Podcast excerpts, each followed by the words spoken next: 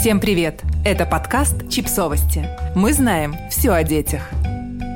Семь вещей, которые на самом деле нужны детям. А вовсе не новый планшет и развивающие занятия.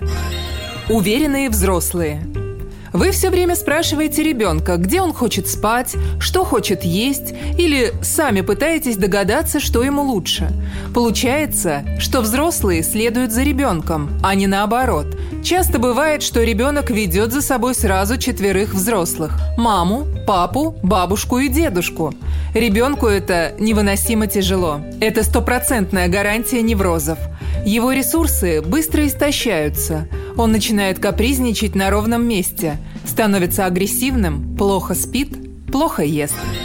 Счастливые родители. Единственное, что нужно ребенку, чтобы он вырос в гармонии, это чтобы в поле его зрения был хотя бы один человек на своем месте. Такой человек нашел себя и считает, что мир в целом прекрасен. Ребенок видит это и растет спокойным. Если самые главные люди в его жизни находятся в мире на своем месте, значит он найдет себе место, когда вырастет. Если вы работаете в банке и любите свою работу, приведите туда ребенка. Банк – это очень интересно. Разумные запреты. Мне часто говорят мамы. Ну вот, я держалась, держалась, он час орал, два, и я не выдержала и дала. Вот тут у меня не сходится с логикой. Если в конце концов эта вещь оказалась у ребенка, значит она не была опасна для жизни. Значит ее вообще-то можно было дать. Тогда зачем было ребенку нервы трепать? Почему было не дать сразу? То есть правило такое. Если хоть столечко можно, дайте. Если вы в себе не уверены, не надо запрещать. Но уж если вы сказали «нет», то это должно быть «нет». Здоровые эмоции окружающих. Раздражение – это нормально. Отрицательные эмоции – это так же естественно, как и положительные. Мы показываем ребенку весь мир, а не только его часть. Ребенку не нужна вечно улыбающаяся крокодильской улыбкой мама.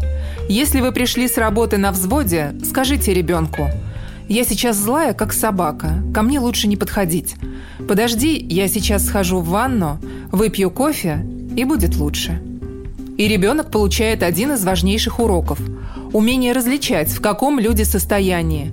А когда все слишком толерантны и политкорректны, ребенок не понимает, какую реакцию на самом деле вызывают у окружающих его слова и поступки. Мы не учим этому детей, а это не менее важно, чем английский и большой теннис. Мир в семье. Мы не можем изменить другого, но каждый из нас может изменить себя, и тогда поведение людей вокруг нас тоже изменится. И если вы считаете, что поведение второго супруга как-то влияет на поведение ваших детей, да вам и самому это не нравится, то единственное, что вы можете, это начать менять свое поведение – Поскольку семья – это система, то что-то начнет меняться. Умение родителей анализировать отношения. Знаете, если ребенок начал писаться в кровать, если только он не простудился, скорее всего, это не мама с папой ругаются. Скорее всего, это к нему предъявляют какие-то требования, которым он не может соответствовать.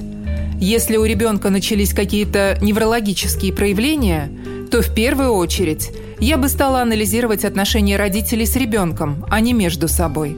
А уже потом, если здесь ничего нет, можно смотреть, не является ли ребенок носителем симптома семейной дисгармонии. Здоровые границы. Если подростку не обозначить рамки, в которых он должен с вами общаться, он будет тестировать границы. «Докуда я могу тебя сделать?» Пока подросток живет с родителями, родители оставляют за собой право оглашения правил. Например, в нашем доме не ругаются матом. Хамство терпеть нельзя. Родители должны сообщить подростку, на каких условиях состоится коммуникация. Когда будешь готов к общению на моих условиях, приходи.